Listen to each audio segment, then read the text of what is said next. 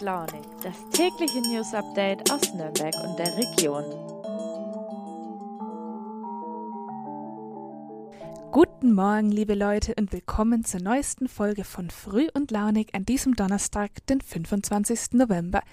Ja, diese Woche ist schon eine ganze Menge passiert, von den bayerischen Corona-Regeln bis hin zu den Koalitionsverhandlungen in Berlin.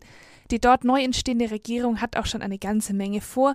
Unter anderem will sie zum Beispiel endlich die Digitalisierung voranbringen. Vielleicht erinnert ihr euch ja noch, vor ein paar Jahren sagte Forschungsministerin Anja Karliczek mal, dass es nicht notwendig sei, 5G an jeder Milchkanne zu haben. Und dafür erntete sie dann eine ganze Menge Kritik. Im Landkreis Vorheim soll es genau das jetzt übrigens demnächst geben. Gut, jetzt nicht Internet an jeder Milchkanne, dafür aber 5G an jedem Kirschbaum. Bei dem Projekt 4-5G soll nämlich der Kirschanbau in der Region mittels digitaler Methoden verbessert werden. Von Sensorik beispielsweise zur Temperatur und dem Wasser bis hin zum Einsatz von Robotik bei der Ernte gehört da viel dazu. Mittels Highspeed-Internet werden die Daten dann an die FAU, die Fraunhofer Gesellschaft und die Hochschule Weinstefan Triesdorf übertragen, die das Ganze dann wissenschaftlich begleiten. Knapp 1,5 Millionen Euro Fördergeld gibt es dafür vom Bund.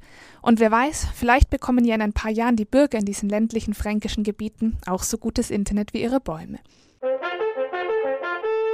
Die Schnäppchenjagd bei Freenet ist eröffnet. Ich hab euch zur Black Week sowas krasses vor die Flinte gelockt. Da will man sich einen Screenshot von der Rechnung als Trophäe an die Wand hängen. Das Samsung Galaxy S21 5G. Ab nur einem Euro mit mindestens 200 Euro Tauschprämie. Bei Mobilcom Dibitel. Und bevor jetzt alle davon Wind bekommen, schießt euch den Deal jetzt auf freenetdigital.de. Dass es bei der Digitalisierung in Deutschland noch viel zu tun gibt, das ist nichts Neues. Aber das gilt auch für viele andere Bereiche in unserer Gesellschaft. Heute wollen wir über zwei Themen sprechen, bei denen Verbesserungen dringend notwendig wären. So ist am 25. November nämlich der internationale Tag zur Beseitigung von Gewalt gegen Frauen. Und dazu habe ich mit Kerstin Lindsiepe von der Frauenberatung Nürnberg gesprochen, wie es bei diesem Thema in Deutschland aussieht. Außerdem habe ich Alba Wilczek zu Gast. Sie ist freie Journalistin und DJin. Und seit fast zwei Jahren organisiert sie die Hip-Hop-Party-Reihe Goodies und berichtet, was der neue Kulturlockdown für sie und für andere Musikschaffende bedeutet.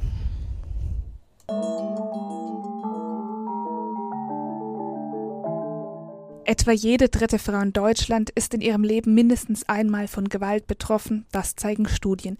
Viele Frauen durchleiden ein teilweise jahrelanges Martyrium, und doch wird nur selten darüber gesprochen und noch seltener ein Fall von Gewalt tatsächlich strafrechtlich bis zum Ende verfolgt. Kerstin Lindzippe ist Vorstand der Frauenberatung in Nürnberg, einer von vielen Institutionen, die betroffene Frauen und Mädchen dabei unterstützen, der Gewalt zu entkommen. Sie erzählt uns, welche Formen Gewalt gegen Frauen häufig annimmt und worauf es ankommt bei der Bekämpfung. Der 25. November, das ist ja der internationale Tag zur Beseitigung von Gewalt gegen Frauen. Was würden Sie sagen? Helfen solche Aktionstage, um die Sensibilität für dieses wichtige Thema dauerhaft zu erhöhen? Da würde ich sagen, jein.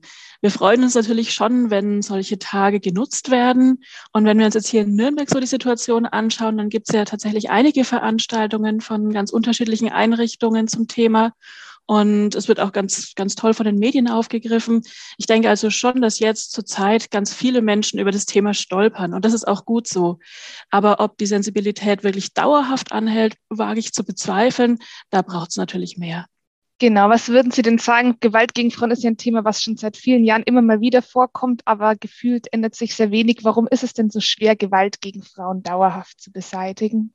Naja, Gewalt gegen Frauen findet ja nicht im luftleeren Raum statt, sondern in einer Gesellschaft, die diese Gewalt auch ein Stück weit begünstigt. Solange es in verschiedenen Lebensbereichen Unterschiede zwischen den Geschlechtern, zwischen Menschen gibt, ist es auch schwierig, die Gewalt gegen Frauen aus der Tabuisierung und aus der Bagatellisierung rauszuholen.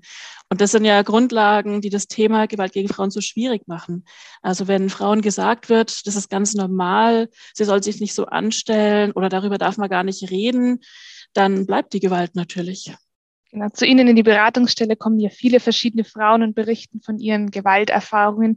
Wovon erzählen die denn besonders häufig? Was sind so wiederkehrende Muster? Bei uns in der Beratungsstelle kommen Frauen mit ganz, ganz unterschiedlichen Gewalterfahrungen an. Wir sagen immer, Gewalt gegen Frauen hat viele Gesichter. Wir haben hier die körperliche Gewalt, also schlagen, treten, würgen und so. Wir haben die Vergewaltigung, wir haben aber auch ganz viel psychische Gewalt, beschimpfen, anschreien, die eigene Wahrnehmung absprechen, ähm, von Freundinnen oder Familie isolieren, kontrollieren und solche Sachen. Wir haben immer wieder Stalking, ähm, wir haben mittlerweile ganz viel Gewalt auch im digitalen Raum oder sexuelle Belästigung am Arbeitsplatz, am Ausbildungsplatz, in der Schule. Also ganz, ganz unterschiedlich. Und was auch nochmal einen Unterschied macht, wir haben natürlich auch verschiedene Täter. Wir haben hier die Partner, wir haben Ehemänner, wir haben Kollegen, Chefs, Freunde, Trainer und manchmal auch die fremden Täter. Im Endeffekt kann jede Gewaltform auch jede Frau betreffen. Was wir aber gerade schon so ein bisschen erleben, ist gerade bei jungen Frauen eine Unsicherheit, was in den Beziehungen okay ist und wann sie Stopp sagen dürfen. Das ist also immer wieder Thema, dass Partner sagen, das ist ganz normal und sie soll sich nicht so anstellen. Und da nutze ich hier jetzt im Podcast gerne auch nochmal die Gelegenheit, um zu sagen, was in der Beziehung läuft. Das ist immer ganz wichtig, dass es für beide passen muss. Können Sie denn noch ein bisschen ein konkretes Beispiel geben, wenn Sie sagen, so bei Beziehungen, da herrscht viel Unsicherheit? Was wird da den Frauen häufig erzählt oder was glauben die da häufig, was ihr Partner mit ihnen machen darf, sag ich jetzt mal? Oh, das ist ganz unterschiedlich, aber wir erleben tatsächlich gerade im sexualisierten Bereich schon viel Gewalt oder viel, was für Frauen nicht okay ist, wo die Frauen auch sagen, ja, am Anfang war es noch schön und dann irgendwann aber nicht mehr. Und wenn ich dann Nein gesagt habe, dann hieß es aber, Moment mal, du wolltest es doch. Also dieses Schleichende, das ist ja was, was wir ganz allgemein beim Thema Gewalt gegen Frauen immer wieder haben, dass die Gewalt nicht sofort da ist, sondern dass es schleichend beginnt. Und das macht es immer schwierig, dann irgendwann zu merken, wann ist es nicht mehr okay und wo will ich jetzt aber Stopp sagen. Und dann ist es auch schwierig, wenn ich Stopp sage, gehört zu werden. Vielleicht noch eine weitere kurze Nachfrage. Sie haben mir gerade ganz kurz den Fremdentät angesprochen. Das ist ja häufig so dieses Bild, was man im Kopf hat von dem Mann, der irgendwo in der Stadt eine Frau auflädt. Das ist aber wahrscheinlich sehr selten. Würden Sie sagen, die große Mehrheit sind im Familien-Bekanntenkreis der Täter oder was ist da Ihre Einschätzung? Vielen Dank für die Frage. Ja, tatsächlich gibt es den Fremdentäter nicht so häufig. Den gibt es natürlich, keine Frage. Aber wir haben viel häufiger mit den Tätern aus dem sozialen Nahfeld zu tun, also aus der Familie, Partner, Ehepartner oder eben am Arbeitsplatz, im Ausbildungsplatz, in der Schule, im Sport, also in Bereichen, wo man sich ja eigentlich sicher fühlt. Wenn so eine von Gewalt betroffene Frau zu Ihnen in die Beratungsstelle kommt, was sind meistens so die ersten Empfehlungen, die Sie geben, was denen Ihre ersten Handlungsschritte sein könnten? Also so ganz pauschal ist es natürlich schwierig zu beantworten, weil jede Frau einzigartig ist und wir sehr, sehr individuell beraten. Jede Gewaltgeschichte ist bei uns einfach ganz individuell zu sehen. Was ich aber auf jeden Fall wichtig finde, und das gilt für alle, es ist wichtig, mit dem Thema nicht allein zu bleiben. Also es ist wichtig, mit Freundinnen, mit Familie zu sprechen oder sich an eine Beratungsstelle zum Beispiel an uns zu wenden. Das ist was, was super wichtig ist, um das Thema allgemein aus der Tabuisierung rauszuholen, weil je mehr über das Thema Gewalt gegen Frauen gesprochen wird, je mehr gesehen wird, wie häufig das ist, desto mehr Frauen trauen sich dann auch dagegen vorzugehen und was zu sagen. Ich würde sagen, dass es auf jeden Fall noch wichtig ist zu wissen, jeder Gewaltvorfall gegen eine Frau kann potenziell wirklich gefährlich werden. Wir sagen mittlerweile auch, jede Gewalt gegen Frauen kann zum Hochrisikofall werden. Das ist was, was gesehen werden muss. Wir hören gerade immer wieder über Femizide, also über Tötungen von Frauen. Das ist was, was näher ist, als man denkt, was auch hier in Nürnberg passiert. Deswegen finde ich es super wichtig, das Thema Gewalt gegen Frauen einfach ernst zu nehmen. Das Thema ernst nehmen, aufmerksam sein, wie es den Frauen und Mädchen im eigenen Umfeld geht, das ist unglaublich wichtig. Und vielleicht noch wichtiger ist es für die Betroffenen zu wissen, dass niemand mit dieser Gewalt alleine ist und alleine bleiben muss. In die Shownotes packe ich euch heute deswegen auch die Kontaktdaten der Frauenhäuser und Beratungsstellen in Nürnberg, Fürth und Erlangen. Dort kann sich jede Betroffene die Hilfe holen, die sie braucht.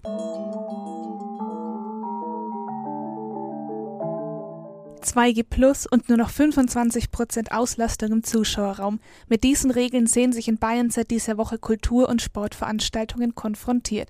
Tatsächlich hatten die wenigsten in der Kunstszene mit derart strengen Vorgaben für den neuen Teil-Lockdown gerechnet. Angesichts der überfüllten Intensivstation in der Region ist zwar viel Verständnis da, aber die Konsequenzen sind für viele Kulturbetriebe dennoch gravierend. Zahlreiche Veranstaltungen wurden und werden nun abgesagt, weil diese nicht mehr umsetzbar sind. Die Einnahmen sind für die Betriebe quasi nicht auszugleichen. Auch die Goodies hat es erwischt. Eigentlich sollte die Hip-Hop-Partyreihe Mutz an diesem Wochenende ihren dank Corona ohnehin schon verspäteten Start endlich erleben. Nun ist die Party wieder auf unbestimmt verschoben. Alba Wilczek hat die Goodies gemeinsam mit zwei Freundinnen ehrenamtlich organisiert und sie gibt uns jetzt einen Einblick, wie es in der Nürnberger Kultur- und Musikszene derzeit aussieht. Hallo Alba, du versuchst ja schon länger mit den Goodies eine ganz besondere Partyreihe auf die Beine zu stellen. Was war denn deine Idee dahinter? Also 2019 ähm, habe ich zu Ohren bekommen, dass meine Lieblingspartyreihe in Nürnberg ähm, aufhört, sozusagen. Dann dachte ich mir, hey, du hast jetzt auch angefangen aufzulegen, warum machst du irgendwie nicht dein eigenes? Und dann habe ich mir halt gedacht, es wäre vielleicht ganz schön, wenn wir eine Party machen, wo wir nur quasi Flinters buchen, also Frauen, Menschen, die ja einfach ein bisschen aus dem normalen Gesellschaftsraster vielleicht fallen und da nicht so repräsentiert werden. Und ähm, wir wollten das halt sichtbar machen. Genau. Und dann habe ich mit zwei Freundinnen zusammen einfach diese Partyreihe ähm, ins Leben gerufen mit dem Namen Goodies. Und dann war der große Plan, wir übernehmen quasi diesen Platz, den unsere unsere damals Lieblings-Hip-Hop-Veranstaltung quasi hinterlässt, alle sechs bis acht Wochen im Mutz-Club. Ja, und dann haben wir geplant und haben wir geplant und hatten schon ein cooles Line-up. Und dann eine Woche bevor es im März stattfinden sollte, war dann ja der erste Lockdown. Nun sollte es im Herbst einen neuen Anlauf geben, die Party in den Club zu bringen. Und dann kam die vierte Welle.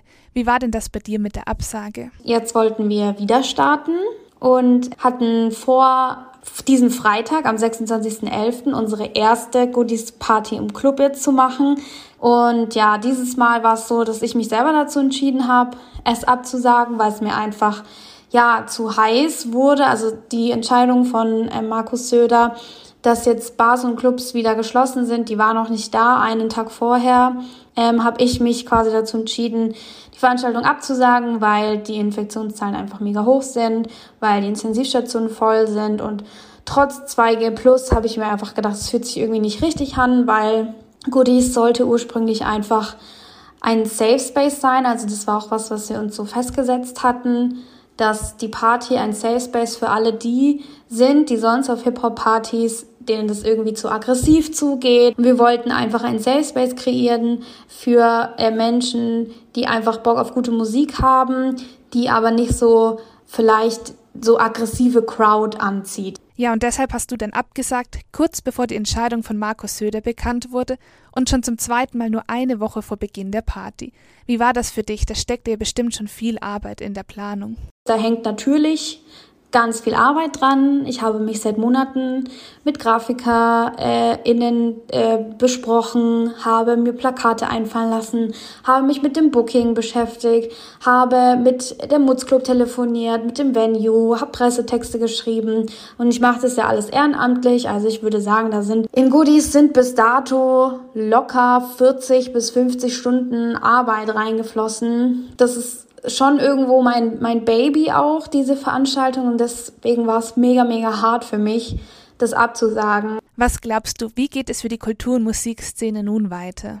Da wird sich jetzt noch zeigen. Erstmal ist der Lockdown ja nur bis zum 15. Da hoffe ich, dass die Regierung halt wieder irgendwas einrichtet, dass dieser Monat irgendwie reinkommt. Also generell kann man einfach sagen, all jeder Tag, an dem die Kultur etwas nicht veranstalten konnte und zumachen musste, ja, wurden krasse Verluste einfach verbucht, ja, für jeden kleinen Club und es ist einfach wahnsinnig, wahnsinnig schade und ähm, das sind halt auch ja Verluste, die für manche zum Gar ausführen können. Ja, was gerade einfach auch besonders tragisch ist, ist, dass alle sich wieder so ein bisschen gefreut haben, jetzt ähm, Kultur zu erleben und wieder in den Club zu gehen. Äh, gerade in der dunklen Jahreszeit jetzt ist es einfach auch extrem viel Wärme und ähm, ja, so ein Zusammenhaltsgefühl und auch ein bisschen Glück, das einfach verloren geht, wenn die Kultur jetzt zu hat. Ja, ich glaube, da haben sich schon viele von uns drauf gefreut. Wie ist es denn dann nach dem Lockdown? Hast du dann vor, es mit Goodies nochmal zu probieren? Ja, auf jeden Fall. Also ich höre da nicht auf. Ich schätze, vielleicht im Frühjahr wird es weitergehen. Frühestens, aber ich werde auf jeden Fall am Start sein. Also spätestens dann im Sommer, wenn es vielleicht dann auch wieder geht mit Open Air, werde ich wieder Veranstaltungen machen und äh, hoffe weiterhin Goodies irgendwann zum ersten Mal im Club zu haben und mit all den Leuten zu feiern, die seit zwei Jahren auf diese Party warten. Die Perspektive ist im Moment gerade für viele Kulturveranstaltungen und Konzerte, auf die wir ja alle gerne wieder gehen wollten, leider ziemlich schlecht. Und so werden wir wohl wieder vieles nur online erleben. Auch da gibt es aber immer wieder interessante Veranstaltungen. In Rot gibt es heute Abend zum Beispiel eine Zoom-Konferenz, in der das oft unterschätzte Thema Frauen in der rechtsextremen Szene diskutiert wird. Ein Interview mit Referentin Birgit Meyer findet ihr übrigens auch online auf nordbayern.de. Und falls ihr lieber ein bisschen mehr darüber wissen wollt, wie es ist, als Journalistin zu arbeiten, dann könnt ihr am Sonntagabend mal im Frankenfernsehen unsere Volontärsbetreuerin Ella Schindler kennenlernen. Und mit diesen Tipps bin ich auch schon wieder am Ende der heutigen Folge angelangt. Noch ein Tag und dann steht auch schon wieder das Wochenende vor der Tür. Das schaffen wir jetzt auch noch. Also auf geht's und dann hören wir uns hoffentlich morgen wieder. Eure Jana.